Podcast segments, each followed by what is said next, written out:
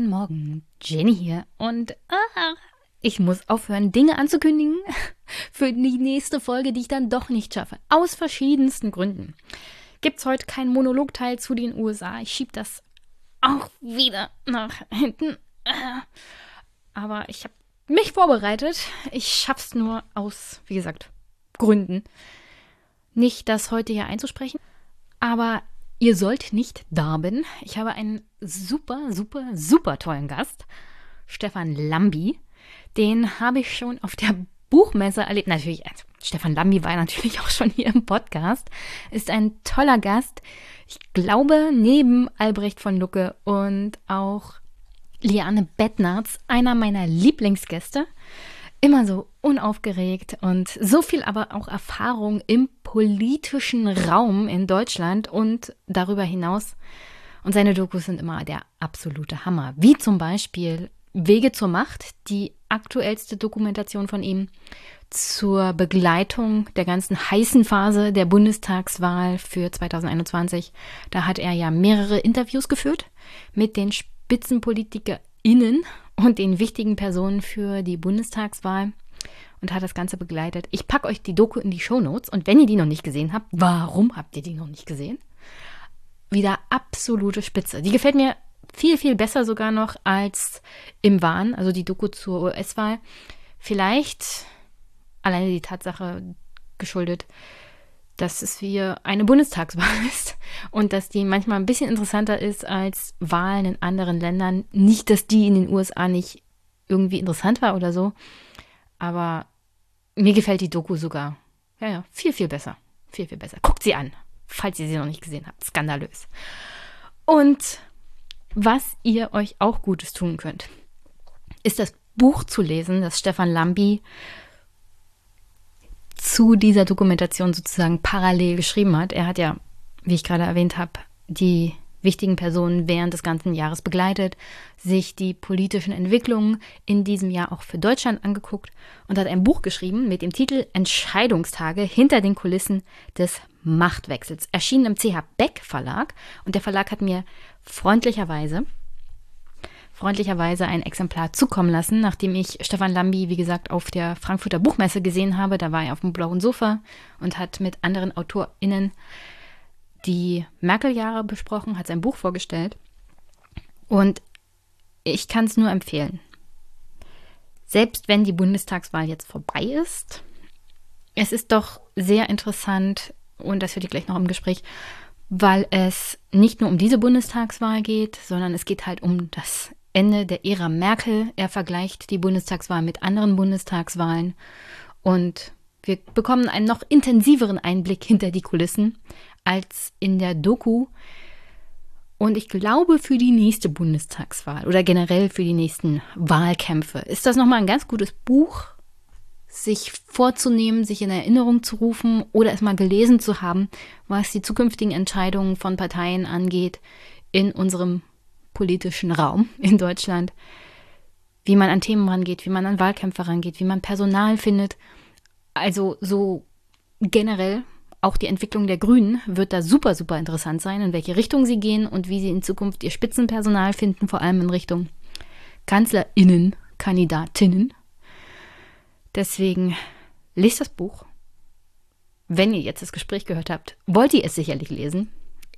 Ist zu kaufen beim CH Beck Verlag. Am liebsten nicht bei Amazon, sondern dem Buchhändler eurer Wahl, wenn ihr da heute, heute ist Montag, wenn ihr das hört, vorbeigeht und das Buch bestellt, ist es am nächsten Tag da. Und so viel schneller ist Amazon dann auch nicht. Deswegen, jetzt erstmal viel Spaß mit Stefan Lambi und mir und den Entscheidungstagen in der deutschen Politik.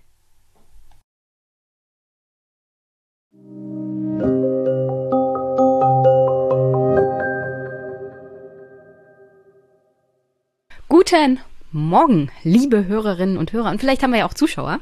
Wir sehen eine Küche in Hamburg und den Stefan Lambi. Hallo Stefan. Hallo Jenny, grüß dich.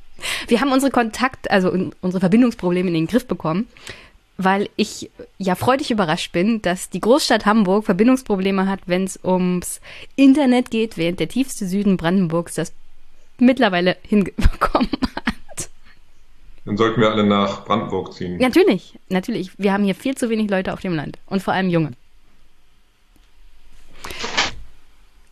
Du warst das letzte Mal in diesem Podcast, da haben wir geredet über deine Doku und dein Buch im Wahn Trump und die amerikanische Katastrophe hattest du zusammengeschrieben mit Klaus Brinkbäumer. Jetzt hatten wir in Deutschland eine Bundestagswahl und du hast wieder eine Doku gemacht, die natürlich wunderbar war, aber du hast auch ein Buch geschrieben und das habe ich freundlicherweise vom CH Beck Verlag zugeschickt bekommen. Herzlichen Dank dafür. Entscheidungstage hinter den Kulissen des Machtwechsels. Und ähm, ich dachte mir, wir reden mal drüber, wir reden über deine Doku, am besten noch bevor die Koalitionsgespräche beendet sind, weil danach werden ja wahrscheinlich andere Themen und andere Diskussionen aufploppen. Und noch haben wir diese kleine Phase zwischen, wir unterschreiben den Koalitionsvertrag und wählen den neuen Kanzler. Und was ist eigentlich im Wahlkampf passiert und was können wir daraus lernen? Also schön, dass du hier bist. Gerne. gerne. Und meine Frage als allererstes, was unterscheidet eigentlich die Berichterstattung über den amerikanischen Wahlkampf von der Berichterstattung über den deutschen Wahlkampf? Die Berichterstattung, okay. Ähm, also für dich auch persönlich als Journalist, der das begleitet hat. Also es ist ja jetzt kein origineller Gedanke, dass die äh, USA zutiefst gespalten sind als Gesellschaft, äh, jedenfalls wenn es um Politik geht. Und das äh, spiegelt sich auch in den Medien wieder. Also es gibt ganz grob, äh, vor allem in den elektronischen Medien, zwei Lager. Die einen im Wahlkampf äh, im letzten Jahr waren pro Trump und die anderen waren beinhart gegen Trump. Da hatte man es auf der einen Seite mit äh, CNN und äh, MSNBC zu tun, die eigentlich nonstop kritisch über Trump berichtet haben und vor allem Fox News, ähm, die beinharter Propagandasender von Trump waren und in Teilen immer noch sind. Ähm, das ist, und du fragst nach Unterschieden, in Deutschland äh, Gottlob nicht so äh, klar getrennt. Also die Frontlinien verlaufen anders. Ähm, die Stimmung ist auch bei weitem nicht so aufgeheizt und aufgeputscht wie in den USA. Ähm, also hier musste man nicht Sorge haben, dass es rund um die Bundestagswahl zu gewalttätigen Auseinandersetzungen kommt oder dass der Bundestag gestürmt würde, so wie wir am 6. Nee, das hatten wir während der Corona-Phase. Das hatten wir während der Corona-Phase, das stimmt, ähm, aber die haben nicht versucht, ähm, in den Bundestag einzudringen. Ähm, die Ereignisse im Kapitol am 6. Januar waren dann doch nochmal eine ganz andere Hausnummer. Ähm, und das hat natürlich auch mit den Medien zu tun. Ähm, und du fragst nach den Unterschieden in der Berichterstattung. Äh, ganz klar zwei Lager in den USA. In Deutschland äh, lassen sich die Lager Gott sei Dank nicht so klar ähm, äh, erkennen.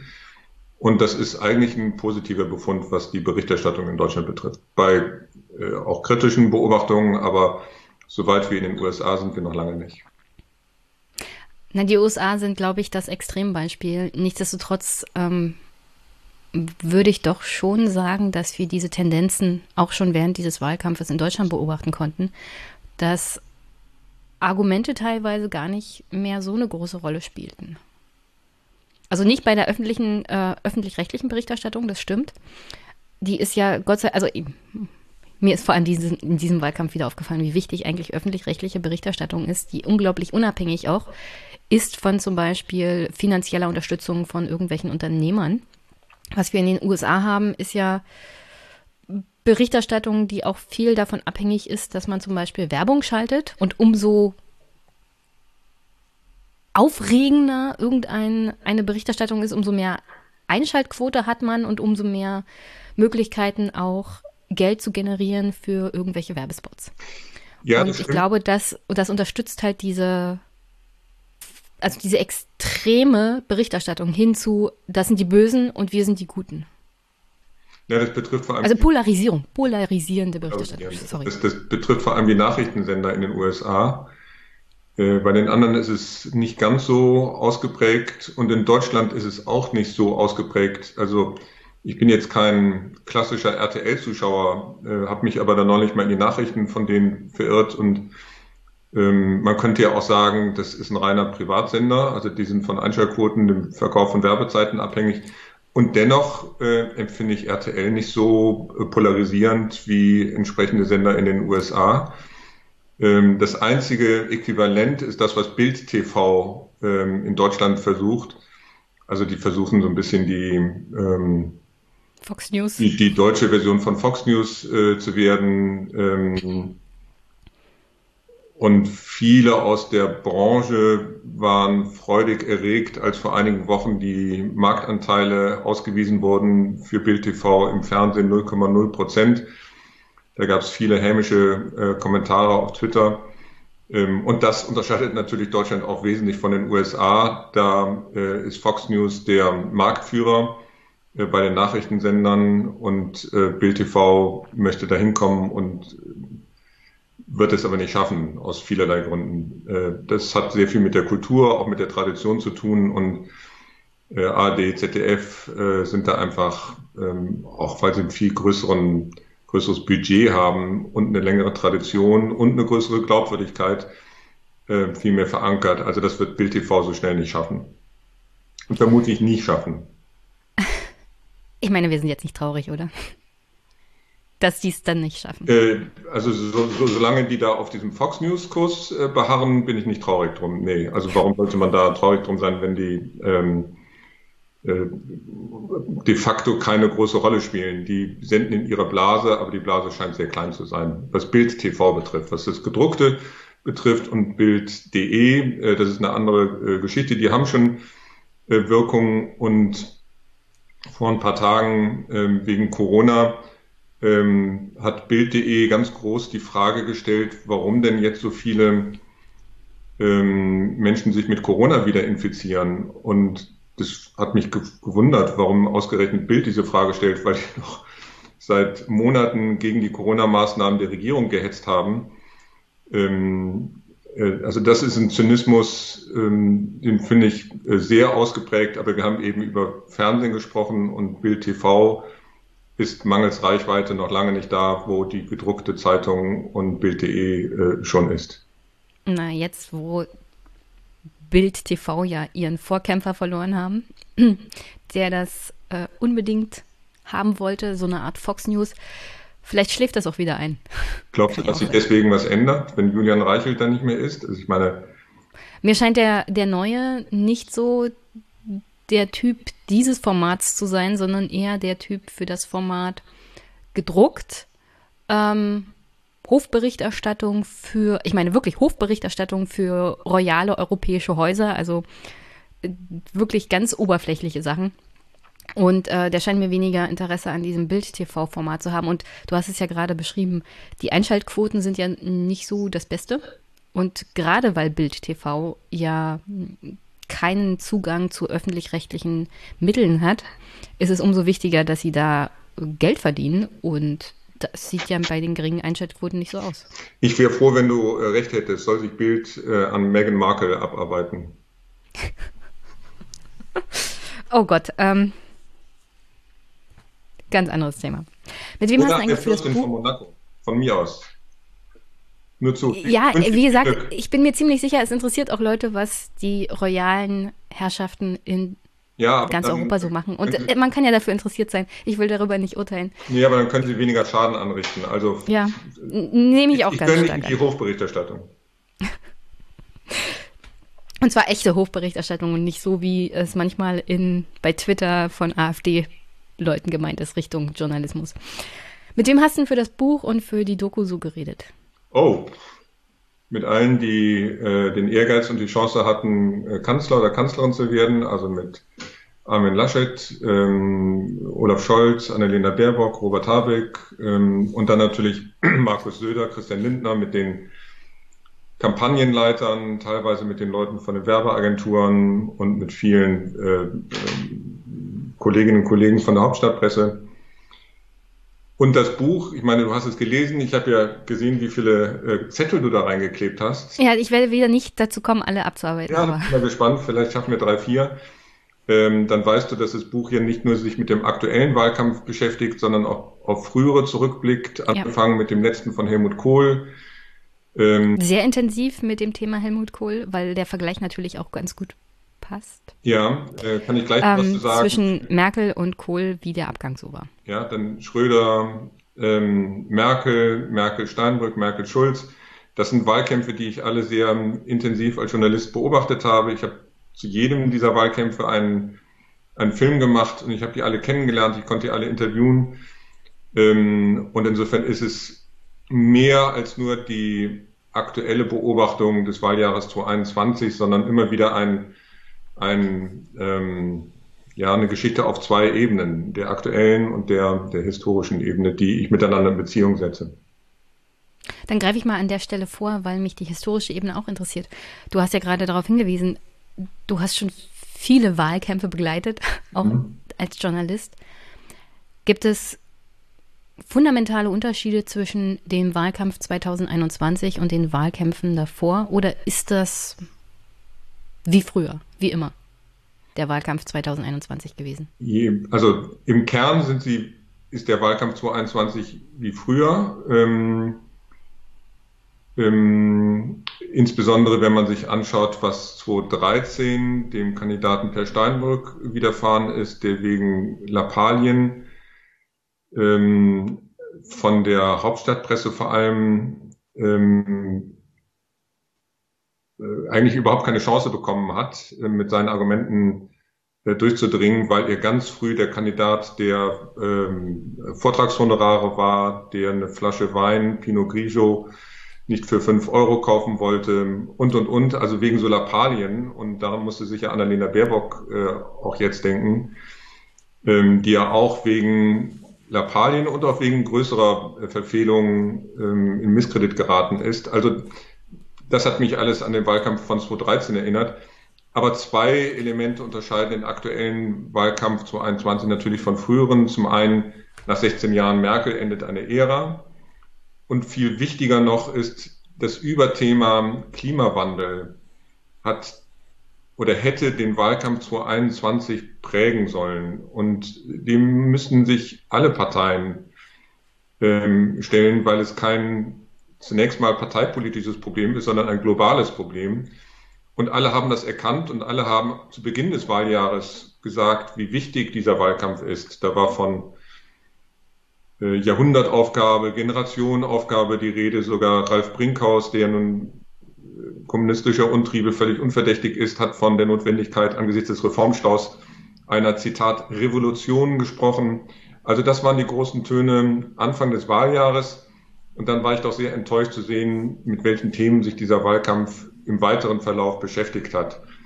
Ich komme zurück auf Annalena Baerbock. Es ist ja bekannt mit dem Plagiat, mit dem ähm, aufgehübschten Lebenslauf, dem unangemessenen Lachen von Armin Laschet und so weiter. Das waren über viele Wochen, viel zu viele Wochen, äh, die Themen dieses äh, Wahlkampfes und die eigentlichen Themen, die sich vor allem ähm, äh, aus dem Megaproblem Klimawandel ergeben, ähm, sind in den Hintergrund gedrängt worden.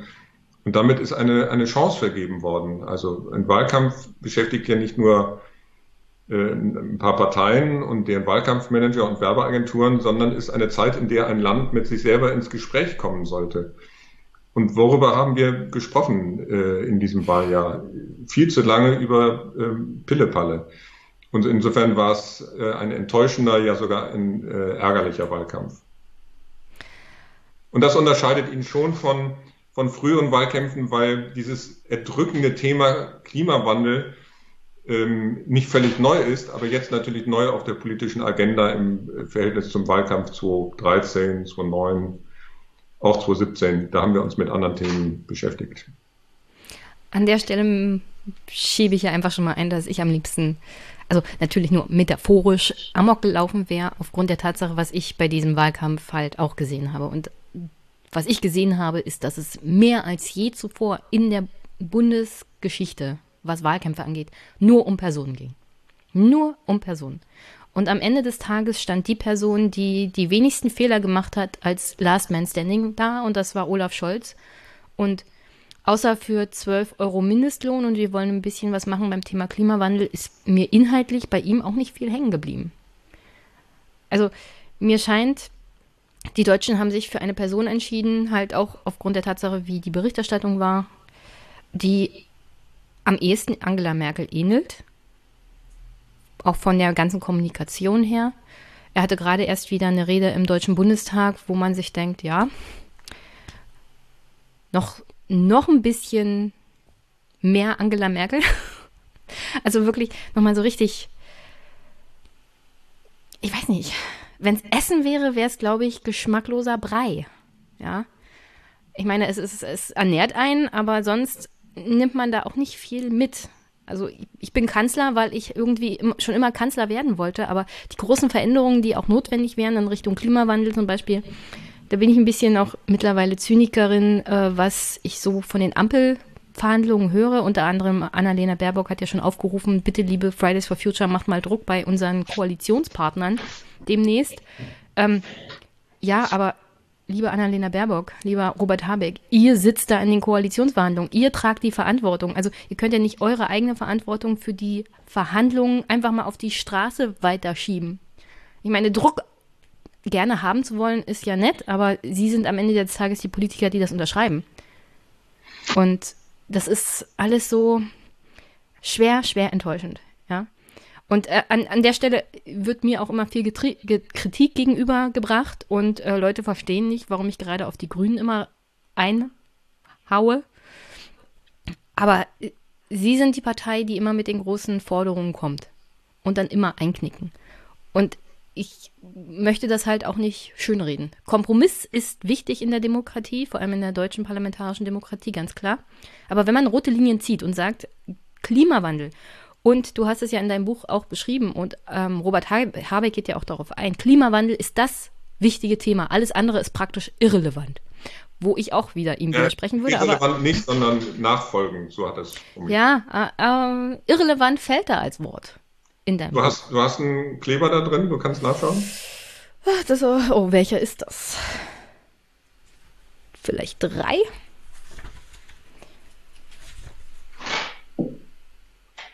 Würde mich wundern, wenn er. Hier, ja, ja, ja, ja, hier habe ich es. Hinter der Mammutaufgabe der ökologischen Transformation sind laut Habeck alle anderen Themen zweitrangig. Ja, irrelevant. Das ist ein Zitat von dir. Wie wir die liberale Demokratie gegen Populismus, Rechtsradikalismus schützen, wie wir das Verständnis von Gemeinsinn durch sozialen Zusammenhalt, einen Ausgleich der sozialen Politik herstellen, das ist alles wichtig. Aber wenn wir die Klimakrise nicht lösen, werden wir all diese anderen Themen überspülen von dramatischen Verwerfungen, die wir uns gar nicht vorstellen können. Prinzipiell hat er ja recht. Nur das Problem ist, wenn er, wenn, äh, sorry, wenn er sagt, Klimapolitik ist das Allerwichtigste, weil alles andere davon auch beeinflusst wird. Und dann sitzen sie jetzt in den Ampelverhandlungen da und sagen, wir kriegen das aber nicht hin, zu kommunizieren, dass es hier bestimmte Sachen gibt, die müssen wir machen, sonst überrollt uns die, der Klimawandel. Und dann kommen alle Folgen daraus auch noch zum Tragen. Unter anderem ja auch Aufstieg Populismus etc. Dann kann ich halt die Grünen auch soweit nicht mehr entschuldigen und ernst nehmen, um ehrlich zu sein. Ganz kurz zu dem Begriff irrelevant. Also so wie du es vorgelesen hast, macht das äh, Wort natürlich einen anderen Sinn, weil er es im Verhältnis zu dem Überthema Klimawandel äh, meint und nicht sagt, also alle Themen außer Stimmt. Klimawandel sind irrelevant, sondern im Verhältnis dazu. Ne? Nur, dass das, ähm, ich glaube, da müssen wir fair sein. Jetzt hatte es aber zwei Punkte. Der eine Punkt war die Personalisierung des Wahlkampfes, das andere war die Fundamentalkritik an den Grünen. Äh, zunächst zur Personalisierung. Äh, das ist ja ein Trend, der äh, seit ja, fast Generationen zu beobachten ist und natürlich auch amerikanische Natur. Wir haben eben über die Gemeinsamkeiten und Unterschiede gesprochen. Bis zu einem bestimmten Punkt habe ich gar nichts gegen Personalisierung. Ich will schon wissen, wer ist die Person, die äh, Kanzler oder Kanzlerin werden will. Finde auch völlig angemessen, wenn die durchleuchtet wird und auch von der Presse hart angefasst wird. Ähm, das muss jemand aushalten, der den mächtigsten Job im Land haben will. Todeszone. Ähm, Albrecht nennt es Todeszone. Ja, äh, Begriff von Joschka Fischer, der von der Todeszone Kanzleramt gesprochen hat. Hm. Und ja, man kann da aufsteigen, die meisten stürzen ab und das ist auch Thema des Buches. Ähm, also bis zu einem bestimmten Punkt finde ich das in Ordnung und wir sollten jetzt auch nicht jedes Mal, wenn es um eine Person geht, zusammenzucken und denken, es geht nur um die Person. Aber wir haben ja schon am Anfang darüber gesprochen, äh, dass das in eine falsche Richtung äh, abdriftete, dieser Wahlkampf. Ähm, und sagen wir, die Personalisierung ist so lange in Ordnung, solange sie im Bezug zu den Themen stattfindet. Und da ist irgendwann der Zusammenhang gerissen in diesem Wahlkampf. Ähm, und jetzt kommen wir zu den Grünen und zu den äh, Koalitionsverhandlungen. Äh, bevor, bevor du dazu kommst, auch nochmal zu den Grünen, sorry, dass ich das jetzt hier einwerfe, aber haben die Grünen nicht extra auch auf die Personalie Annalena Baerbock gesetzt als Argument, sie ist eine junge Frau und Mutter und deswegen wurde sie ja Kanzlerkandidatin. Ich meine, nebenher ist ja noch die Tatsache, dass Robert Habeck natürlich auch kurz vor der Nominierung immer mal wieder in Fettnäpfchen getreten ist in den verschiedensten Interviews, auch seine Äußerungen unter anderem bei Twitter. Du beschreibst das ja auch sehr schön, wie es dazu kam, dass er immer weniger als der gute Kandidat dastand und sie viel professioneller wirkte. Aber das Argument ähm, ist ja dann auch während des Wahlkampfes immer. Angriffe gegen Annalena Baerbock sind eher so frauenfeindlich.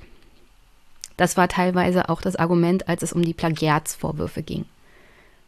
Ist man da vielleicht auf seine eigene Erzählung reingefallen, dass es eine Person, alleine die Tatsache, dass sie Frau und Mutter ist, macht sie schon zur besseren Kandidatin? Ähm, ich kann aus Gesprächen berichten, die ich off Record mit einigen aus der grünen Spitze geführt haben, die kreuzunglücklich waren mit der Kandidatin Annalena Baerbock und kreuzunglücklich sind mit dem Verlauf des Wahlkampfes und das ähm, als vertane Chance bejammern ähm, was den Punkt ähm, der Angriffe gegen die Kandidatin Baerbock äh, betrifft, äh, die frauenfeindlich gewesen seien, diese Angriffe, das kann ich nicht erkennen. Ähm, also es mag solche gegeben haben, das will ich gar nicht abstreiten, aber äh, nach meinem Eindruck waren die Angriffe äh, gegen sie nicht gerichtet, weil sie eine Frau ist, sondern weil es eine gewisse Mediendynamik äh, gibt, äh, Nebensächlichkeiten zu großen Themen aufzublasen. Ähm, und deshalb habe ich am Anfang auch über den Wahlkampf von Per Steinbrück gesprochen. Da ging es ähm, ja noch um viel geringfügige ähm, Nebensächlichkeiten. Also seine Aussage, äh, er würde keine Flasche Wein, also Pinot Grigio für, was war das, 5,90 Euro äh, kaufen, wurde ihm wochenlang um die Ohren äh, gehauen. Ja, mein Gott, warum soll der Mann äh, nicht eine Flasche Wein kaufen, die ihm besser schmeckt und deshalb teurer ist? Ähm, aber das war dann ein Thema im Wahlkampf. Und ähm, da hat ja auch niemand gesagt, das ist jetzt männerfeindlich oder also das ist sekundär. Also das ist eine andere Dynamik, die da greift. Äh, das ist Rudeljournalismus. Ähm, ähm, und so habe ich es jetzt auch gegen äh, Annalena Baerbock äh, empfunden. Ich glaube, es ging mehr ähm, darum, dass sie eine Grüne ist, ähm, und dass die Themen äh, der Grünen ähm, durch diese Angriffe in den Hintergrund gedrängt werden sollten. Und sie wurden ja auch mit Erfolg in den Hintergrund gedrängt. Und Annalena Baerbock hat sich auch mit ihren Themen in den Hintergrund drängen lassen und hat eben viel zu lange einen Wahlkampf aus der Defensive geführt. Und das war das Problem äh, ihres Wahlkampfes. Ähm, so, und jetzt zu der Frage, ähm, äh, wie verhalten die sich in den Koalitionsverhandlungen? Ich kann nur sagen. Du hast ja vielleicht noch Kontakte. Äh, ja, ich habe Kontakte, ähm, aber ich kann nur sagen, wie sie sich in den Sondierungsgesprächen verhalten haben, weil da gibt es ein Papier. Hm. Ähm, und dann kann man ablesen, welche Forderungen sie mit welchen Formulierungen durchgesetzt haben und welche Forderungen eben nicht. Äh, jetzt muss man fairerweise auf ähm, äh, die Vorlage des Koalitionsvertrages äh, warten, um dann scharf oder jedenfalls gerecht urteilen zu können. Und äh, nach Lektüre des Sondierungspapiers bin ich natürlich zutiefst enttäuscht ähm, ähm, von allen drei Parteien, nicht nur von den Grünen, aber insbesondere von den Grünen, dass die äh, Forderung nach einem Tempolimit ähm, äh, sich da nicht wiederfindet, sondern im Gegenteil steht in dem Sondierungspapier, äh, dass auf ein Tempolimit, also ein generelles Tempolimit auf deutschen Autobahnen verzichtet wird, hat sich die FDP durchgesetzt. Und jetzt kann man sagen, ein Tempolimit würde äh, angesichts der Klimakatastrophe äh, nicht so viel bewirken. Aber wenn man sieht, dass alle drei Parteien, also die künftige Ampelregierung, ja ein gewaltiges Finanzierungsproblem hat bei den Maßnahmen zur Bekämpfung des Klimawandels, fällt mir auf, dass das Tempolimit nun überhaupt kein Geld kosten würde, sondern im Gegenteil was einbringen würde, weil die Deutschen wahrscheinlich permanent zu schnell fahren und deshalb Strafmandate begleichen müssen. Also wie man aus ähm, ganz praktischen, aber auch symbolhaften Gründen darauf verzichtet, leuchtet mir überhaupt nicht ein. Wenn man es denn ernst meint mit Maßnahmen gegen den Klimawandel, hätte man da leicht und locker anfangen können. Und ähm, das macht mich, naja, skeptisch, was den weiteren Verlauf auch der Koalitionsgespräche betrifft. Wenn man bei diesem Punkt sich nicht durchsetzen kann, äh, also das fand ich äh, enttäuschend. Bei allen anderen, wie gesagt, müssen wir jetzt warten, was da vorgelegt wird. Ja, ich, ich denke auch, das Problem der Finanzierung macht sich alleine durch die Tatsache auf, dass die FDP den Finanzminister stellen will und weiterhin auf diese Schuldenbremse setzen will und einsparen will ohne Ende. Unter anderem haben sie das ja auch angekündigt in ihrem eigenen Wahlprogramm. Das Ziel ist eine Obergrenze für Sozialausgaben zu machen, weil der Haushalt ähm, ja im großen Teil unter anderem auch für Sozialdemokrat, also für sozialpolitische Ausgaben da ist, unter anderem sehr viele Rentenausgaben, ganz klar auch steuerlich abgefedert, weil wir hier auf das Problem der Altersarmut immer weiter zusteuern, die Demografie kommt und ich glaube, das war ein großer, großer Fehler der Grünen, erstmal mit der FDP vorzuverhandeln und dann zu denken, wir gehen zur SPD.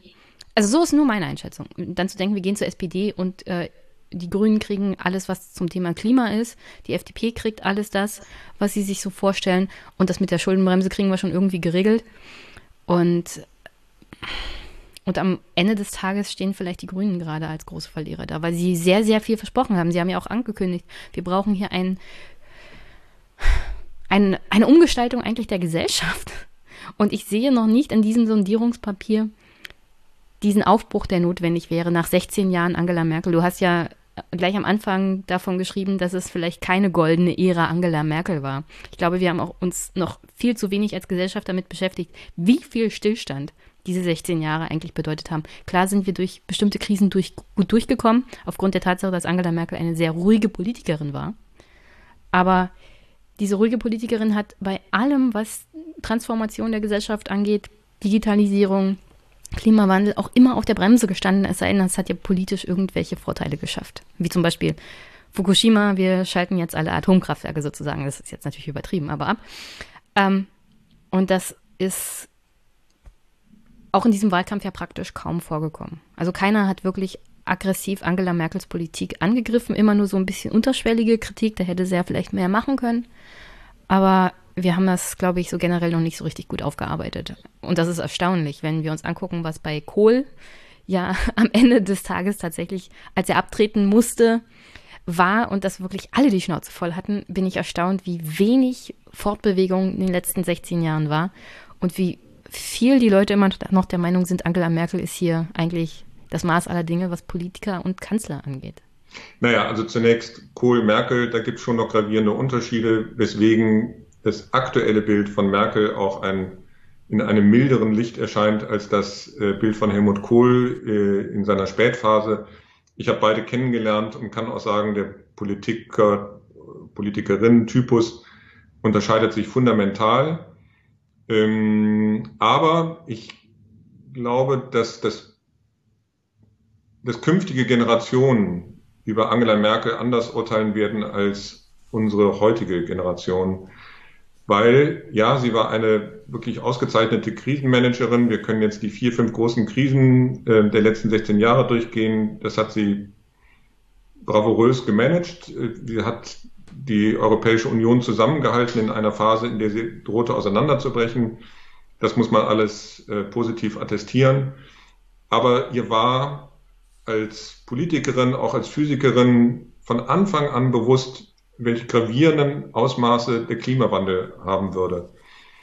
Ähm, ich war selber im äh, Juni 2007 beim damals noch G8-Gipfel in Heiligendamm dabei. Ähm, sie hat sich als Klimakanzlerin feiern lassen, international. Ähm, und das war zu Beginn ihrer Amtszeit. nochmal, sie hat das Thema Klima ähm, auf die Agenda dieses G8-Gipfels gesetzt. Also spätestens da ist ihr klar gewesen, um was es geht.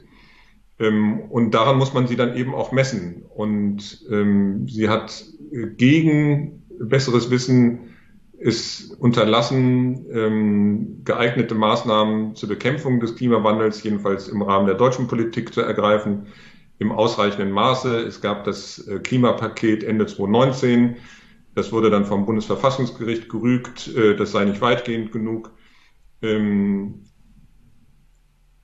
und die Folgen werden künftige Generationen, ähm, nicht nur von Politikern, sondern auch von, von Bürgern, nicht nur in Deutschland, spüren. Und deshalb glaube ich, was ähm, insbesondere das Thema Klimawandel betrifft, ähm, die ähm, Urteile über Angela Merkel anders und, und viel kritischer ausfallen würden äh, und werden ähm, als äh, das Urteil über die Regierungszeit von Angela Merkel heute. Dann kommen wir mal zur CDU, CSU, also Union. Trotz all dem, trotzdem man ja durchaus beim Thema Klimawandel sagen kann, das war das entscheidende Thema, neben Corona wahrscheinlich auch, war die CDU, CSU von Anfang an eigentlich nicht in der Position, also ihr verliert auf alle Fälle. Und äh, was das Wahlergebnis angeht, war es doch dann erstaunlich knapp. Ich hätte mir vorgestellt, dass die SPD weiter vorne landet. Also woran lag's? Lag's an dem Gezänk der CDU um den und CSU um den nächsten Kanzlerkandidaten? Also Söder, Laschet, war es das Problem? War es das Problem, dass Armin Laschet ein, eine Figur der christlichen Fundamentalisten ist? Da gibt es ja diesen Leminski und es gab ja diese Diskussion auf Twitter. Lag es daran, dass er zu ungünstigem Zeitpunkt während der Überflutungskatastrophe in NRW lachend gefilmt wurde? Woran lag's? Also es lag überhaupt nicht daran, dass er, wie du sagst, eine Figur der christlichen Fundamentalisten ist. Das spielte überhaupt keine Rolle. Jedenfalls bei den Wählerinnen und Wählern in Deutschland vielleicht in einer äh, kleinen, Twitter, ja, Twitter halt. Ja. Ähm, also ich glaube, das können wir schnell abhaken. Ich würde zusammenfassen in äh, zwei Komplexe. Das eine die Union und Armin Laschet äh, an der Spitze hatte kein Thema im Wahlkampf. Und zu den Themen, über die wir gerade gesprochen haben, ist Ihnen nichts Ausreichendes eingefallen. Das können wir gerne durchgehen. Im Buch beschäftige ich mich ausführlich mit den Ereignissen Mitte Juli, also rund um die äh, Hochwasserkatastrophe in Nordrhein-Westfalen und Rheinland-Pfalz. Da, ja, das vergessen ja mal, sorry, dass ich dich unterspreche, aber es vergessen ja viele, dass im Mai die CDU noch sehr, sehr gut dastand in den Umfragen. Ich komm, komm also glaube ich, da waren sie äh, noch bei 30, 31 Prozent. Mhm. Ich komme gleich drauf. Ähm, also programmatisch ähm, war die Union nicht gut aufgestellt für die äh, brennenden Fragen des Landes. Das haben viele gespürt. Und äh, Armin Laschet hatte ein, mh, es gab ein Missverständnis bei ihm, nämlich mit derselben Masche Wahlkampf zu machen, wie das Angela Merkel in den Wahlkämpfen ab 2009 erfolgreich getan hat, nämlich äh, den Gegnern keine Angriffsfläche bieten. Das korrespondiert miteinander, weil er äh, versucht hat, den Wahlkampf weitgehend inhaltsleer zu führen. Hm. Und ähm, so, das, das haben die, die Wählerinnen und Wähler nach meiner Beobachtung gespürt, dass er ein ähm, Kandidat ist, der sich nicht festlegen will, der sich der sich nicht um ein inhaltliches Profil äh, gibt, der auch äh, während der Corona-Pandemie so einen Zickzackkurs eingeschlagen hat. Ähm, das war äh, unklar, wofür Armin Laschet überhaupt steht. Ähm, und ja, ähm, bis zum Mai, Juni bin ich selber davon ausgegangen, dass das reichen würde. Knapp, aber dass es reichen würde. Und dass der nächste Bundeskanzler, ich sage es offen, Armin Laschet heißen würde. Und dann gab es natürlich einen Wahlkampf vor dem Lachen und einen Wahlkampf nach dem Lachen. Ähm, das Lachen alleine ähm, war es nicht, sondern ähm, das Lachen wurde dann in Beziehung gesetzt zu einer Person, der man das Lachen zugetraut hat. Ähm, und am Ende, glaube ich, war es der Vergleich von drei ähm, Kandidaten oder der Kandidatin, ähm, die man sich angeschaut hat als Wähler und sich überlegt hat, ähm, wenn einer dieser drei Personen mit, sagen wir, Wladimir Putin verhandeln müsste. Wer wird wohl am professionellsten, auch am nervenstärksten verhandeln? Oder mit Xi Jinping oder den Taliban? Und dann war klar, und das ist eine eher atmosphärische, vielleicht eine emotionale Angelegenheit und hat gar nicht so viel mit dem Parteiprogramm zu tun, sondern tatsächlich mit der Persönlichkeit, ähm, dass Annalena Baerbock ähm, dazu offenbar nicht in der Lage ist. Also man hat sie nicht als nervenstark und krisenfest erlebt in den entscheidenden Wochen des Wahlkampfes und Armin Laschet eben auch nicht, spätestens bei dem Lachen. Und dann blieb am Ende Olaf Scholz übrig, der ähm, auch wegen seiner Natur den ganzen Wahlkampf über praktisch keine Miene verzogen hat. Und das, was vorher als langweilig galt, wurde dann von seiner Kampagne als professionell und nervenstark umgedeutet. Und das war krisensicher. Der, krisensicher. Und das war der, der, ähm, der Kunstgriff ähm, der SPD-Kampagne. Und natürlich haben die versucht, ihn als männliche Version von Angela Merkel darzustellen. Und das wusste äh, Olaf Scholz ähm, und von Anfang an, dass das seine Chance werden würde. Ähm, und die haben sie genutzt und die anderen beiden, Baerbock und Laschet, haben ihm den riesigen Gefallen getan ähm, und diesen Unterschied durch eigene Fehlleistungen herausgearbeitet. Und deshalb hat Olaf Scholz und die SPD am Ende äh, gewonnen. Und das ist äh, Station, aber man muss sich die Frage stellen, was wäre passiert, wenn Annalena Baerbock kein Buch geschrieben hätte und Armin Laschet nur diesen einen Meter ähm, beim Lachen im Hochwassergebiet nach rechts getreten wäre, also aus dem Blickfeld der Kameras heraus. Es war super knapp, 1,6 Prozent Unterschiede am Wahltag. Es hätte auch anders ausgehen können und dann wäre die Union 0, irgendwas vor der SPD gelandet und wir würden jetzt ganz anders reden. Also wahrscheinlich ähm, über eine große Koalition mit ein bisschen FDP gesprenkelt. Und jetzt nochmal zurück zu der äh, Personalisierung ähm, der Wahlkampagnen und auch der Rezeption und auch der Berichterstattung.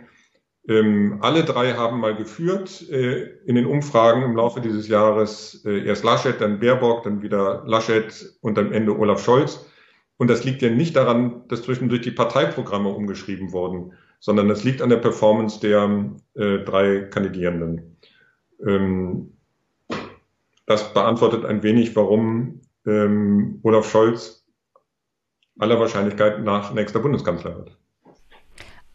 Also eine professionelle Wahlkampfmaschine ist entscheidend gewesen, im Endeffekt. Weil ähm, wenn ich mir das in deinem Buch unter anderem auch angucke, da gibt es eine Stelle, sogar zwei. Da geht es um die Vorwürfe gegen Annalena Baerbock. Erstmal um die Plagi Plagiatsvorwürfe und auch um die Sonderzahlungen. Bei den Sonderzahlungen, die Annalena Baerbock zu spät angemeldet hat, was ja nicht strafbar ist oder irgendwas, sondern das ist halt, das verstößt halt gegen die Regeln des Bundestages und der Geschäftsordnung.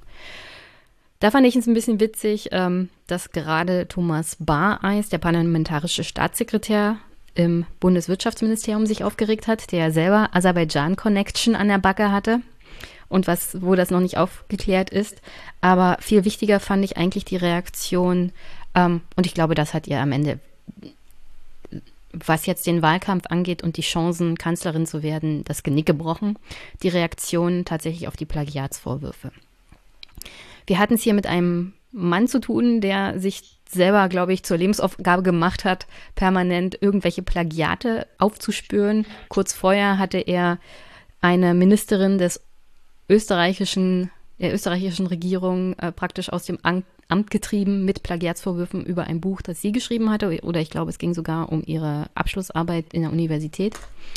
Und dann hat er sich Annalena Baerbocks Buch vorgenommen. Ich glaube nicht, dass er irgendwie politische Ambitionen dahinter standen, sondern dass er einfach äh, Plagiate unschön findet und die Tatsache, dass wir eine Kanzlerkandidatin hatte, hatten, hat natürlich auch noch extra Aufmerksamkeit für ihn gebracht, also diesen Plagiatsjäger. Äh, und hier schreibst du dann in deinem Buch zur Reaktion darauf. Die Kampagnenleitung entscheidet sich für eine Dreifachstrategie. Erstmal, diesmal soll kein Fehler zugegeben werden. Es soll kein Mea culpa, kein Mist und kein Ich habe mich tierisch geärgert geben. Zweitens, mit Christian Scherz wird ein bekannter und klagefreudiger Medienanwalt beauftragt. Scherz kündigt sofort dass zu, kündigt sofort an, dass die Anschuldigungen jegliche Grundlage entbehren. Er zielt auf eine Formulierung in Webers Blog, dass es sich, wenn man es genau nehme, bei Baerbocks Textübernahmen um mehrere Urheberrechtsverletzungen handele. Scherz argumentierte, es könnte nicht im Ansatz eine Urheberrechtsverletzung zu erkennen sein, da es sich um eine da es sich bei den wenigen in Bezug genommenen Passagen um nichts anderes handelte als um die Wiedergabe allgemein bekannter Fakten sowie politischer Ansichten. Der Name Scherz und sein Konter machen in der Debatte spontan Eindruck. Dann aber folgt der dritte Teil der grünen Strategie Michael Kellners Rufmord-Rundmail. Er schreibt darin, zum wiederholten Male werden falsche Behauptungen zu unserem Kanzlerkandidatin Annalena Baerbock verbreitet. Diesmal geht es um den absurden Vorwurf des Plagiats. Wieder vollkommen haltlos. Und das ist der Versuch von Rufmord und Teil einer Kampagne gegen Annalena Baerbock. Twitterte selbst dazu oder retweete und zeige damit volle Solidarität mit Annalena. War die Kampagne der Grünen einfach zu unprofessionell auf eigene Fehler der Kandidatin zu reagieren? Also immer nur zu sagen, Annalena Baerbock wird hier angegriffen, hat ja vor allem bei dem Buch nicht ausgereicht, weil Weber tatsächlich nachgewiesen hat, also das sind halt Passagen, die sie abgeschrieben hat. Und vielleicht hätte sie einfach nur sagen sollen, ja, ähm, das habe ich mir halt von anderen abgeschrieben. Ich hätte das ordnungsgemäßer bei den Quellen wiedergeben sollen. Aber was immer kam, waren halt Ausreden, wie zum Beispiel, das ist ein Sachbuch, da muss man nicht ordentlich Quellen angeben. Und das äh, hat vielleicht gerade nicht so gereicht. Also diese Haltung, ich habe nichts falsch gemacht. Gerade das war vielleicht etwas, was Wählerinnen und Wähler abgeschreckt hat. Also Annalena Baerbock und Robert Habeck sind im Jahr 2018 äh, zu Parteivorsitzenden gewählt worden und haben von da an ähm, sehr klug, sehr weitblickend äh, versucht, die Grünen neu zu positionieren, sich selbst neu zu positionieren als ähm, Politiker, eine Politikerin, die ähm, um das Kanzleramt kämpfen. Und sie haben sich ein paar Dinge vorgenommen und die sehr diszipliniert durchgezogen, zum Beispiel, dass sie anders als in früheren Generationen äh, sich nicht auf öffentlicher Bühne äh, bekriegen, sondern dass sie ziemlich harmonisch ähm, sich präsentieren und dann auch gemeinsam Wahlkampf führen, egal wer von den beiden nun Nummer eins äh, werden würde, Baerbock oder Habeck. Das haben sie tatsächlich, das muss man so anerkennen, super professionell durchgezogen und hatten dann im Frühjahr tatsächlich konstant um die 20, teilweise über 20 Prozent äh, in den Umfragen und damit tatsächlich eine Chance äh, aufs Kanzleramt und haben die Wahlkampagne darauf ausgerichtet. Eine historische Chance, bereit, wenn ihr seid. Ähm, und weil das so gut lief, waren sie, glaube ich, besoffen von ihrer Profession oder vermeintlichen Professionalität und haben ähm, handwerkliche ähm, Notwendigkeiten wie das sehr genaue und selbstkritische Überprüfen ähm, der eigenen Kandidatin ähm, unterlassen. Ähm, das haben sie in Ansätzen getan, aber nicht so, wie es notwendig gewesen sei. Und in dieser Phase ist, und das war ja lange bevor äh, Baerbock, das war am 19. April, äh, zur Kandidatin erklärt wurde, sondern schon in den vielen Monaten vorher. Also im, im äh, Sommer 2019 titelte der Stern über Habeck der nächste Bundeskanzler, Fragezeichen oder gedachtes Fragezeichen. Und spätestens da war oder hätte allen bei den Grünen klar sein müssen, ja, sie kämpfen tatsächlich ums Kanzleramt und ab da hätten sie die beiden, die da in Frage kamen, nicht nur Baerbock, sondern auch Habeck, der hatte ja eine Chance, ähm, bis aufs, bis auf die Knochen prüfen müssen, so wie man das eben tut, ähm, wenn man den Anspruch erhebt, Bundeskanzler zu werden oder Kanzlerin.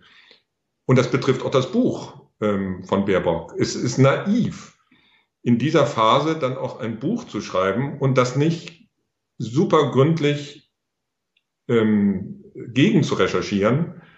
Ich weiß, wovon ich spreche. Ich schreibe selber ein Buch geschrieben. Ich habe jetzt, ich gehe davon aus, dass nichts darin Plagiat ist. Ähm, äh, dann gehen wir fest davon aus. Ähm, aber ich habe nicht den Anspruch, Bundeskanzler zu werden. In dem Moment, wo ich mich auf diese Bühne begebe, muss es im Interesse aller sein, die da mitarbeiten, ähm, nicht nur die Person, sondern auch deren Produkte, also in dem Fall das Buch, peinlich genau zu prüfen. Und man, man fasst es nicht, wie die über drei, dreieinhalb Jahre eine Kampagne vorbereiten und dann an so lächerlichen ähm, Kleinigkeiten scheitern wie äh, der korrekten Meldung äh, von, von Honoraren ähm, für den Bundestag, äh, den Lebenslauf oder eben ein, nicht nur ein paar, sondern relativ viele abgeschriebene Seite eines Buches. Völlig unnötig. Und die Spannung ähm, innerhalb der grünen äh, Kampagne, das muss man denen dann wieder äh, attestieren, haben sie weitgehend unterm Deckel gehalten. Aber das heißt ja nicht, dass es die nicht gegeben hätte, sondern die Spannungen waren nach meiner Beobachtung, und ich deute das im, im Buch äh, mehrfach an, ganz erheblich. Ähm, und es würde mich nicht überraschen, wenn sie in den nächsten Monaten an mehreren Stellen aufbrechen würden. Glaubst du, dass Annalena Baerbocks Nachteil war, dass sie als Politikerin nie in dem Sinne Ministerin war oder Ministerpräsidentin?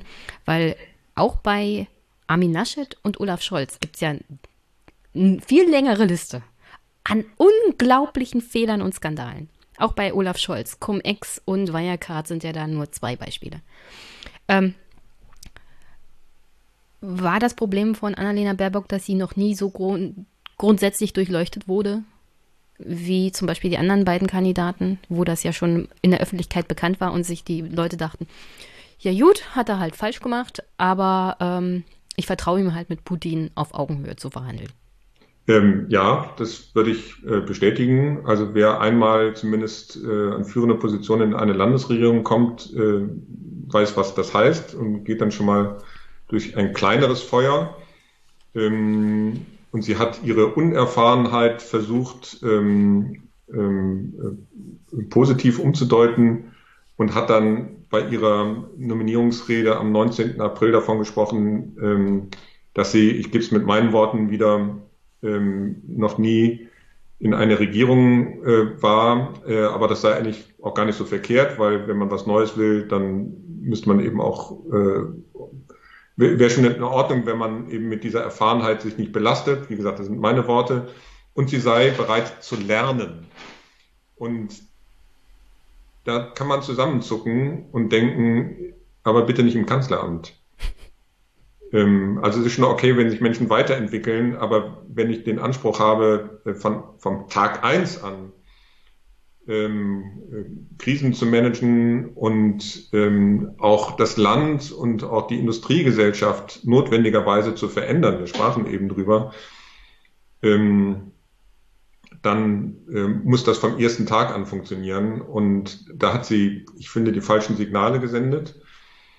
Ähm, und die Leute äh, in ihrer Kampagne haben sich ähm, ähm, auf das Image der frischen, neuen Politikerin äh, verlassen und die Unerfahrenheit war dann tatsächlich eine Unerfahrenheit und nicht nur eine, eine, ein positives Momentum, sondern es ist dann ganz schnell in ein negatives Momentum äh, umgeschlagen.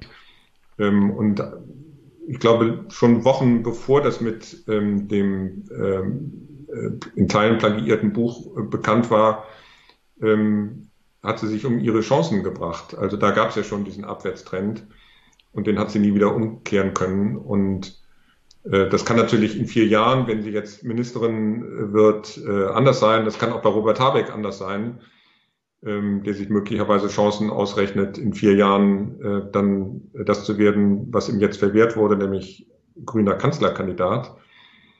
Ähm, glaube, dass die zumindest gedanklichen Vorbereitungen für den nächsten Bundestagswahlkampf ähm, da bereits laufen.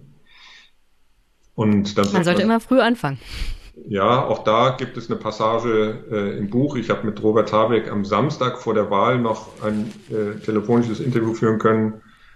Und da beklagt er auch, wie der Wahlkampf äh, gelaufen ist. Und man müsste bei künftigen äh, Aufstellungen ähm, der Spitzenkandidaten, in dem Fall Kandidatinnen, doch nochmal ähm, überlegen, was in diesem äh, Wahlkampf gelaufen und aus seiner Sicht falsch gelaufen ist. Und nach meiner ähm, Interpretation spielte da auch das Frauenstatut der Grünen an.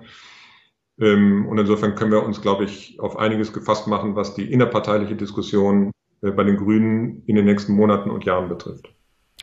Bin ich mal gespannt. Über die Maskendeals und die Nebeneinkünfte und das Vertrauen in Politik möchte ich hier an der Stelle nicht noch so viel reden. Wir haben ja auch kaum noch Zeit. Ähm, da verweise ich auf, einfach auf andere Folgen hier. Du hast dich aber auch mit Rezo getroffen. Warum? Naja, das war im Jahr 2019. Ähm, das war vor der Europawahl.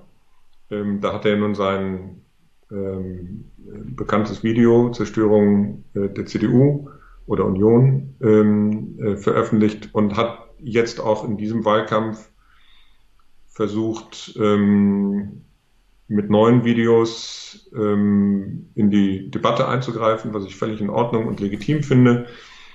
Und durch die Beschäftigung mit Rezo ähm, wollte ich in dem Buch äh, mich an dem Gedanken abarbeiten, ähm, wie die Kommunikation, die politische Kommunikation der Parteien bislang gelaufen ist und warum da auch etwas auseinanderläuft in der äh, Wahrnehmung von alteingesessenen äh, Politikern, Politikerinnen und Parteien ähm, und dass die ähm, Annegret Kamp-Karrenbauer äh, ist da ein prominentes Beispiel, überhaupt nicht verstanden haben, die politische Kommune auch bei jüngeren Wählerinnen und Wählern läuft.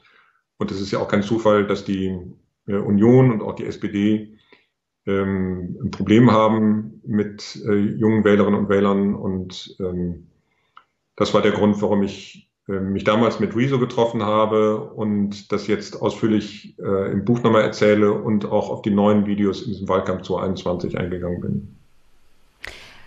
Wie würdest du seine neuen Videos beurteilen im Vergleich zu dem 2019? Also das 2019er war natürlich spektakulär, ähm, weil in dieser Kombination neu, man äh, hatte damals das Klischee, dass YouTuber ähm, vor allem äh, unterhaltsam und witzig sein wollen, jedenfalls alles, aber nicht politisch.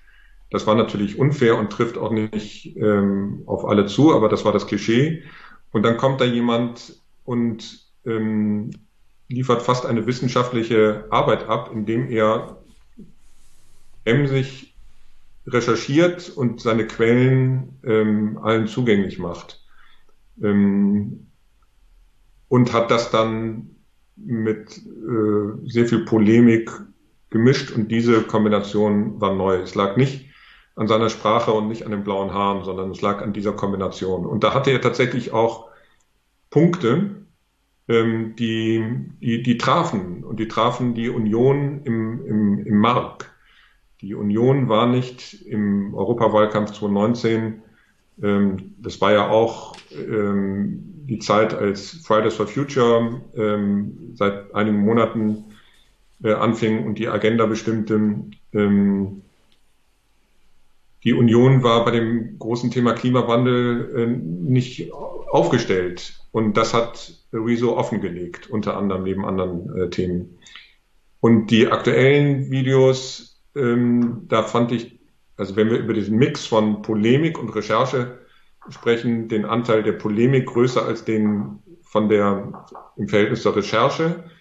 Also ich fand sie ähm, in Ordnung und nochmal, ich finde völlig in Ordnung, wenn YouTuber, auch prominente YouTuber in Wahlkampf eingreifen.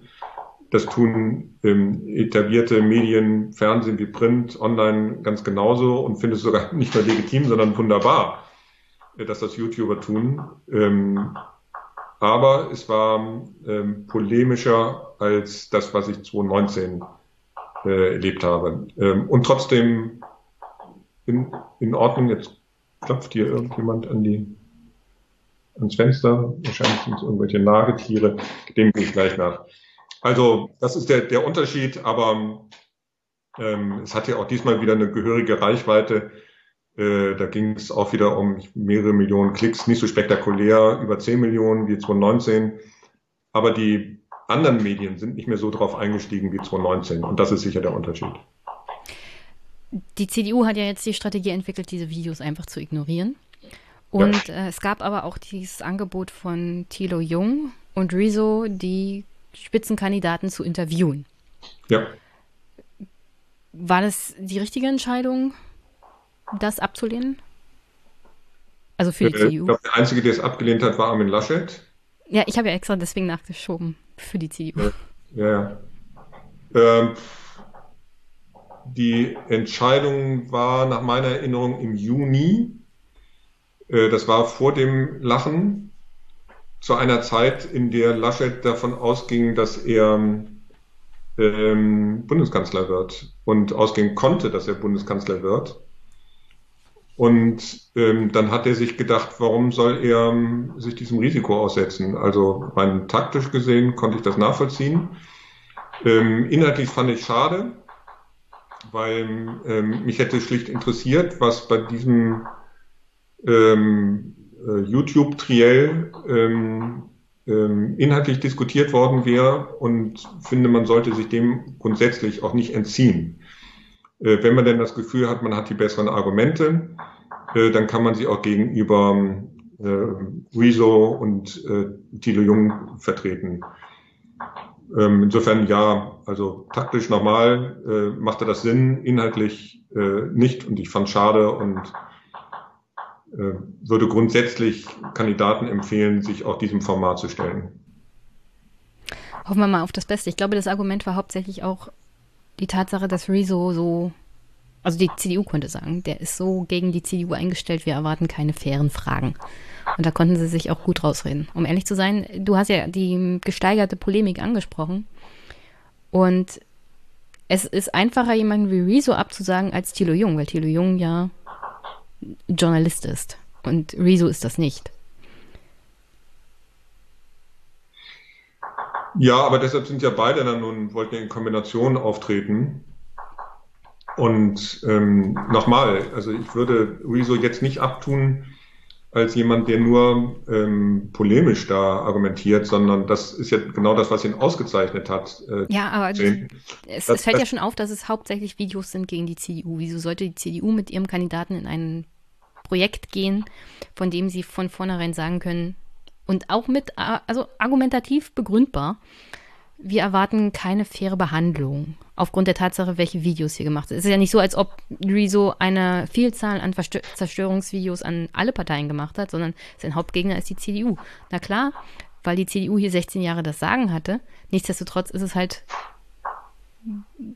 tendenziös. Ja, man kann es völlig anders sehen und sagen, es wäre ein Ausweis von Größe, wenn man sich genau dieser Situation stellt.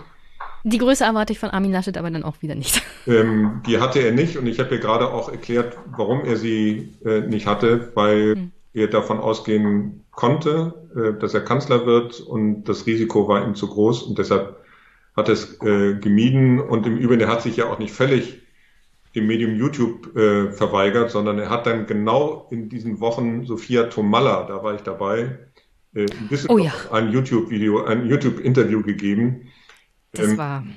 Und das macht ja auch den Unterschied. Sophia Tomalla hat sich sehr früh als äh, CDU-Mitglied, glaube ich, hm. äh, mindestens CDU-Fan ähm, geoutet. Und das ist ja auch klar, warum dann Laschet äh, sich der äh, äh, Frau Tomalla gegenüberstellt und nicht dem äh, Union-Zerstörer äh, Rezo.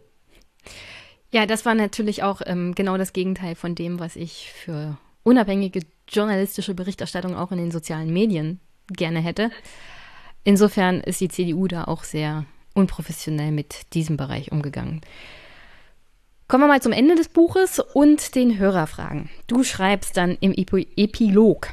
Zurück im Zug zwischen Berlin und Hamburg auf der Strecke, die ich in den letzten Monaten unzählige Mal gefahren bin.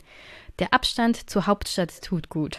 Vor allem, wenn man die, wenn man der Aufgeregtheit der Berliner Blase entfliehen will. Wenn man über diese verrückte, über dieses verrückte Wahljahr nachdenken will und auch darüber, was aus diesem Bundestagswahlergebnis folgt. In den letzten Monaten fiel auf, wie fremd sich das Spitzenpersonal der Berliner Republik und die Bevölkerung geworden sind, wie falsch in Machtfragen geübte Strategen die Wahrnehmung von Wählerinnen und Wählern einschätzen oder wie leichtfertig und überheblich sie diese ignorieren. Die Gremien der CDU setzten mit Armin Laschet einen Kanzlerkandidaten durch, der die eigene Parteibasis der Union nicht überzeugt und von dem die Wählerinnen und Wähler mehrheitlich nicht für kanzlertauglich gehalten wurde. Ein gravierendes Missverständnis. Wie sieht's aus mit der Berliner Politik der Nähe zur Bevölkerung jetzt nach dieser Bundestagswahl? Oder betrifft das nur die CDU, weil du beziehst dich ja danach auf die CDU? Der äh, Epilog geht weiter und beschäftigt sich dann mit äh, den Grünen. Ich kann nicht alles vorlesen. Ja, genau, äh, aber man kann es ja nachlesen und auch den Grünen attestiere ich äh, eine Fehleinschätzung, ähm, auch bei der Auswahl ihrer Kandidatin. Äh, das war ja aus einer gewissen mit guten Gründen ähm, ähm, Interpretation ähm, innerparteilich äh, die richtige Kandidatin, weil ähm, die Grünen eben dieses Frauenstatut haben und das sieht vor, ähm, äh, dass die ungeraden Plätze auch bei Listen äh, Frauen vorbehalten sind, also 1, 3, 5 und so weiter. Und dann ist klar, dass äh, Platz eins, die Spitzenkandidatur eben einer Frau vorbehalten ist. Ähm, das mag für die Grünen auch historisch begründbar ähm, richtig sein. Bei der Wahl der Person, die dann nun ähm, ins Kanzleramt einziehen will, glaube ich nicht. Es bleibt Und wir hatten ja auch das Problem der Saarlandgrünen mit ihrem ja, es bleibt am Ende naturgemäß äh, eine Spekulation, wie das mit Habeck weitergelaufen wäre. Aber ich glaube, Habeck hätte in breitere Bevölkerungskreise hinein ähm, Wirkung gehabt. Also auch bei den Grünen gab es eine ähm, Fehleinschätzung und ähm, nach meiner Wahrnehmung auch ähm, eine gewisse, wie bei der Union auch, ähm, Distanz ähm, zu den Wählerinnen und Wählern. Bei der Union war sie noch größer und noch mehr mit Händen zu greifen und es war ja auch mehr Thema äh, bei der Auseinandersetzung zwischen äh, Markus Söder und Armin Laschet im mhm. April. Mhm. Ähm, wie das jetzt ist und wie das künftig sein wird, wir sind in einer Übergangszeit. Ich hoffe sehr stark, dass die Parteien und auch die künftige Regierung äh, Lehren daraus zieht, dass sie vor allem, äh, und das beschäftigt mich noch viel mehr, Lehren aus einem äh, weitgehend inhaltsleeren Wahlkampf äh, zieht, Habeck sagt das an irgendeiner Stelle sehr spät im August, da sind wir im Zug gefahren. Ähm, und an dem Tag, an dem wir nach Hildesheim gefahren sind zum Wahlkampfauftakt der Grünen, ähm, gab es wieder ganz fürchterliche ähm, Nachrichten vom Weltklimarat. Ähm, und eigentlich war das das erdrückende Thema ähm, äh, in diesen letzten Wahlkampfwochen äh, dann auch neben Afghanistan. Ähm, aber das spielte dann erschreckenderweise keine so große Rolle. Und er sagte dann, und deshalb erzähle ich das, dass die Gefahr groß ist, dass die äh, Deutschen nicht durch diesen Wahlkampf ausreichend vorbereitet sind, gedanklich vorbereitet auf das, was da kommen muss. Und das wird die künftige Regierung, wer immer das sein wird, ähm, zu spüren bekommen. Also ein Wahlkampf ist auch eine Phase der Vorbereitung. Hm. Und diese Vorbereitung ging ähm, nicht konsequent genug und in Teilen in die falsche Richtung. Ähm, so, das ist äh, die Lehre, die man aus diesem, dieser Art des Wahlkampfs äh, führen muss. Da ist meine Hoffnung, dass es bei künftigen Wahlkämpfen grundsätzlich anders laufen wird, nicht so groß. Ähm, aber derjenige, der es beklagt, Robert Habeck, wird künftig ein Ministeramt haben und da bin ich mal gespannt, äh, wie er selber mit dieser Diskrepanz umgehen wird. Und insofern gucke ich mir das, ähm, was da jetzt ähm, als Koalitionsvertrag vorgelegt werden wird und die Art und Weise, wie in den nächsten Monaten und Jahren regiert wird, mit großem Interesse an. Gebe ich dir äh, völlig recht und Robert Habeck hat natürlich recht. Man hätte ganz anders im Wahlkampf auch die Karten auf den Tisch legen können müssen. Müssen. müssen. Ähm, warum das jetzt bei den Grünen nicht passiert ist, haben wir ja ausreichend geklärt. Sie haben sich halt auch auf den Personenwahlkampf ähm, und die Angriffe dann gegen ihre Kandidatin konzentrieren müssen. Aber in deinem Buch beschreibst du ja unter anderem auch, dass äh, wir einen Parteitag der Grünen hatten und dass die grüne Basis einen Haufen Anträge gestellt hat, Änderungsanträge für das Wahlprogramm. Und dass die grüne Basis da viel mehr Aggressivität verlangt hat, unter anderem auch bei den Forderungen in diesem Wahlprogramm und viel klarere Kante, als es dann die Parteiführung selber gemacht hat. Und ich kann mich genau erinnern, dass bei einem dieser Anträge, und da ging es um die Regelsätze für Hartz IV, Habeck aufgestanden ist und der Parteibasis gesagt hat, also wir können hier nicht mehr machen als diese 50 Euro, die wir schon im Parteiprogramm haben. Also insofern, auch Habeck wenn es zum Wohle des Wahlergebnisses und vielleicht zum Wohle der möglichen Verhandlungsbasis für eine Koalition geht, hat auch schon frühzeitig gezeigt, dass er da Kompromisse eher eingeht, als die Wahrheit zu sagen. Und auch er war auf diesem Parteiprogramm eher der Schlichter als der Vertreter der Forderungen der Basis, die da gesagt hat, wir wollen eigentlich deutlichere Worte, auch schon in diesem Wahlprogramm. Und die Schlichterrolle hat er ganz klar eingenommen in meiner Einschätzung für den Wahlerfolg. Und dann insofern ist auch er in diesem Punkt, in diesem Wahlkampf, nicht wirklich ehrlich gewesen. Und wenn er sich das wünscht, muss er sich an die eigene Nase fassen, indem er sagt, auch ich bin nicht ehrlich, wenn es um diese klaren Worte geht. Aber können wir mal zu den HörerInnen fragen? Das war jetzt bloß meine Two Cent zu dem Thema Robert Habeck. Ja, vielleicht noch ein, ein, ein Zusatz. Ich finde es völlig legitim und auch notwendig für uns Journalistinnen und Journalisten, ähm, das zu beobachten und kritisch anzumerken und von mir aus auch Erwartungen äh, zu artikulieren. Ähm, es ist aber nicht so, dass ich da ausschließlich äh, negativ drauf schaue, sondern auch als Staatsbürger ähm, eine gewisse Erwartung habe. Ähm, und jetzt wurden die Karten neu gemischt in dieser äh, Bundestagswahl und Vielleicht magst du mal die letzten zwei Sätze vorlesen ähm, des Buches. Ja, ich weiß, ich weiß. Damit wollte ich eigentlich den Podcast beenden. Okay, dann, dann spare ich mir das und dann, dann kommen wir am Ende drauf. Ja. Also jetzt, jetzt noch schnell die Hörer fragen, weil okay. ich überziehe hier ein bisschen. Es tut mir sehr, sehr leid. Arturo della Vega. Bemitleidest du Spitzenpolitiker ab und an für ihr doch sehr langweiliges und einsames Privatleben? Leidet wegen dieser 14 Stunden und mehr Arbeitstage nicht nur dieses Privatleben, sondern irgendwann einfach auch schlicht die Qualität der Arbeit von Politikern. Ja, das ist, glaube ich, gut und richtig beschrieben. Ähm, ähm, bei vielen äh, gibt es private Probleme und sie wissen das, wenn sie sich darauf einlassen. Ähm, Mitleid ist nicht die richtige Kategorie, weil das sind selbstgewählte Schicksale, nochmal in voller Kenntnis der Konsequenzen. Deshalb hält sich das Mitleid in Grenzen.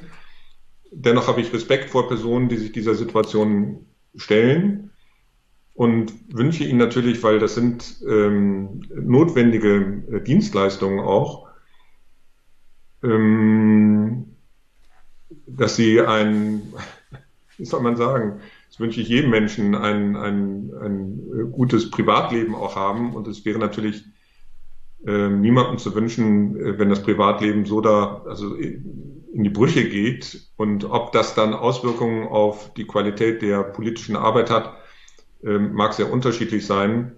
Ähm, aber beides gleichermaßen äh, intensiv und mit vollem Engagement zu machen, also Politiker, Beruf und Privatleben ist eine riesengroße äh, Aufgabe.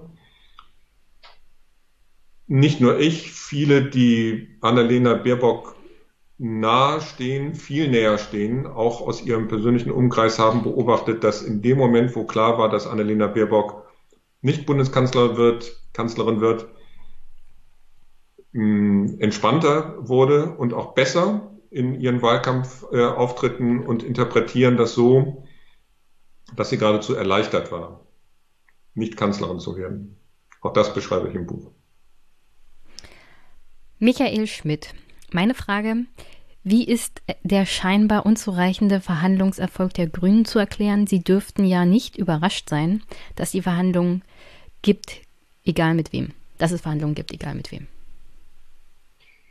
Ja, ich glaube, wir haben da jetzt ausführlich drüber gesprochen in äh, der letzten Stunde. Ähm, die, die Grünen haben seit Jahren, äh, allerspätestens seit äh, Baerbock und Habeck Parteivorsitzende wurden, sich auf diesen Wahlkampf vorbereitet, auf diese Wahl vorbereitet und natürlich mit dem Ziel, in die Regierung zu kommen. Es war jetzt nicht ein Wahlkampf ähm, äh, um Platz zwei, drei oder vier ähm, und sie hatten und haben äh, das primäre Interesse, ähm, ähm, Macht zu bekommen, natürlich mit einem gewissen Parteiprogramm, aber um das umsetzen zu können, brauchen sie Macht und hatten vor allem Sorge, ähm, wenn sie ihre Position zu scharf formulieren und insbesondere äh, den Wählerinnen und Wählern, also uns Bürgern, zu viel abverlangen, dass sie das Image der Verbotspartei, was ihnen seit vielen Jahren anhängt,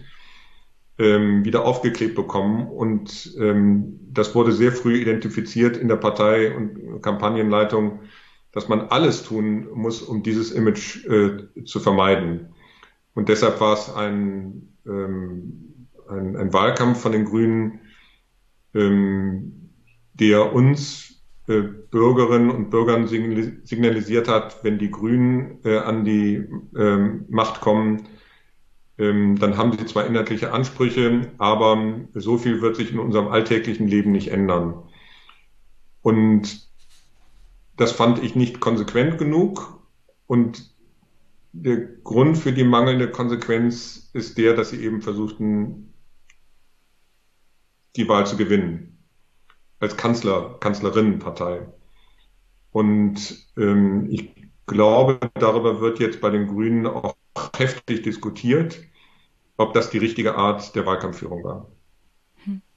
Ja, das ist ja immer so ein Spagat, so ein Drahtseilakt, das hinzubekommen. Auf der einen Seite als Partei deutliche Worte zu finden und deutliche Forderungen aufzustellen und auf der anderen Seite nicht eine Masse an Wählerinnen und Wählern zu vergraulen. Und ich glaube, da haben sich vor allem die Grünen schon immer viel, viel schwerer getan als andere Parteien. Matthias, Wer Michael Niemann mag, sollte bei welcher Komponistin auch noch reinhören? Ich glaube, er meint nicht Michael Niemann, sondern Michael Nyman. Oder Michael Nyman und Jenny ist natürlich völlig Ignorant. in eine Peinlichkeit reingetreten. So, wie ging die Frage weiter? Wer sollte dann was? Wer Michael Nyman mag, sollte bei welcher Komponistin auch noch reinhören? Michael Nyman ist ein äh, Filmmusiker, ähm, und ich biete hiermit an, wenn du magst, Jenny, dann können wir mal ein, eine weitere Folge nur über Musik bestreiten.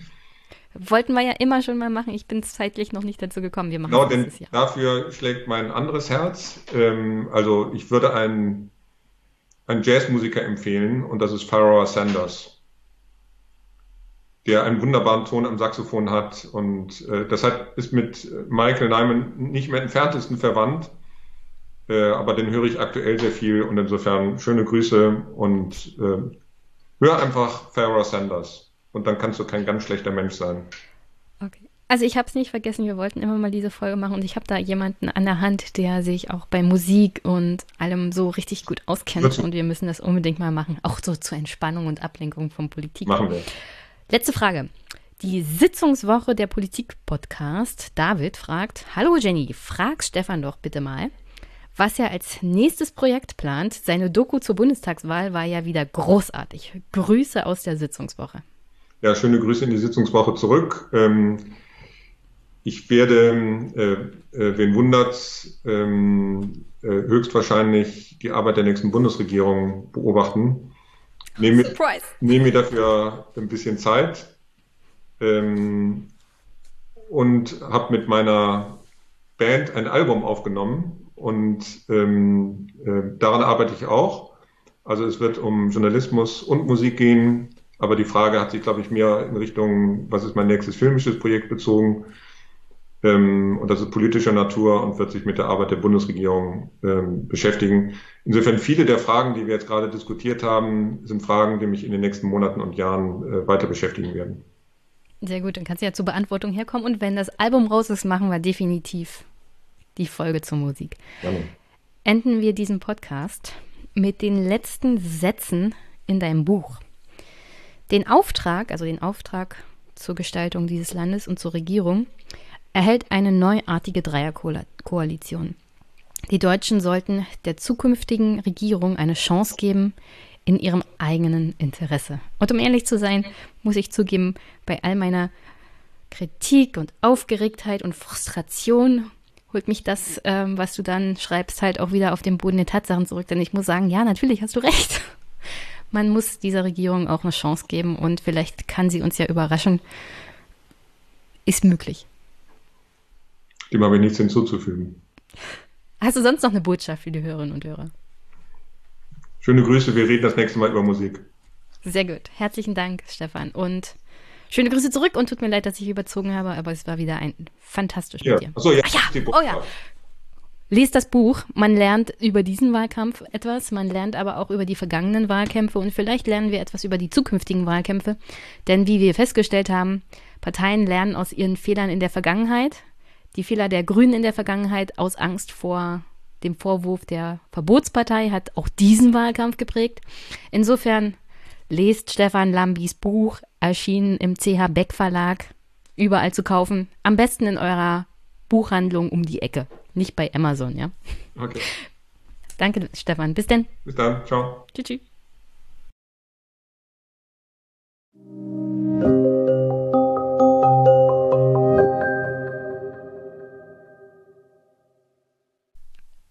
Zum Abschluss hoffe ich, dass euch die Folge heute gefallen hat und dass ihr auch in den nächsten Folgen wieder einschaltet. Es gibt eine Reihe von Gesprächen, die ich wieder vor mich herschiebe. Unter anderem das Gespräch mit Katharina Pistor zum Code des Kapitals. Dann hatte ich ein wunderbares Gespräch mit Katja Heuer zu ihrem Buch Blood and Iron. Ein Buch, das, wenn ich es in Video zeige, sicherlich aufgrund seiner äußeren Gestaltung zu irgendeiner Sperre bei YouTube in Deutschland kommt. ähm, aber sie erklärt sehr gut, warum das Buch in dem Format mit den Reichsflaggen, mit der Reichsflagge erschienen ist. Also auch das Gespräch super, super interessant und äh, folgt ihr auf Twitter. Und dann, ja, mittlerweile habe ich auch einen Termin mit Adam Toos zu seinem Buch und vielleicht so allgemein zur Lage der Welt und der Weltwirtschaft. Ich bin super, super gespannt. Aktuell kam ja schon ein Gespräch raus, das er geführt hat im Wohlstand für alle Podcast mit Ole Nymon und Wolfgang M. Schmidt. Also, das habe ich noch leider nicht gehört, aber das höre ich mir definitiv unter anderem auch zur Vorbereitung an. Also, ja, bis Ende des Jahres steht noch einiges an guten Gesprächen hier an, die hier gespielt werden und die ich noch zu führen habe. Und danach ist Weihnachten. Und es geht in die Planung für das nächste Jahr, 2022. Und auch das wird sicherlich super interessant. Auch politisch. Unter anderem die CDU, wie sie vielleicht dann mit dem Vorsitzenden Friedrich Merz arbeitet. Ich freue mich jetzt schon, es wird eine riesen Gaudi. Äh, ja, aber definitiv die Batterien dann aufladen in den Weihnachtsferien. Und bis dann, wie gesagt, hier in den Podcast reinhören. Ein Gespräch, auf das ich mich noch super, super freue, ist das mit Albrecht von Lucke. Das steht an. Da machen wir sozusagen nochmal einen Rückblick auf die letzten Monate und einen vielleicht Ausblick auf die nächste Bundesregierung. Albrecht ist immer ein toller Podcast-Gast.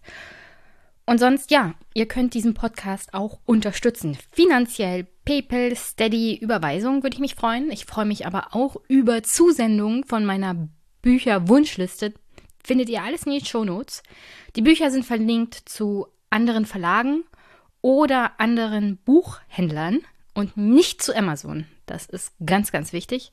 Deswegen benutze ich auch die Wishly-App, dass keine Wünsche mehr über Jeff Bezos erfüllt werden.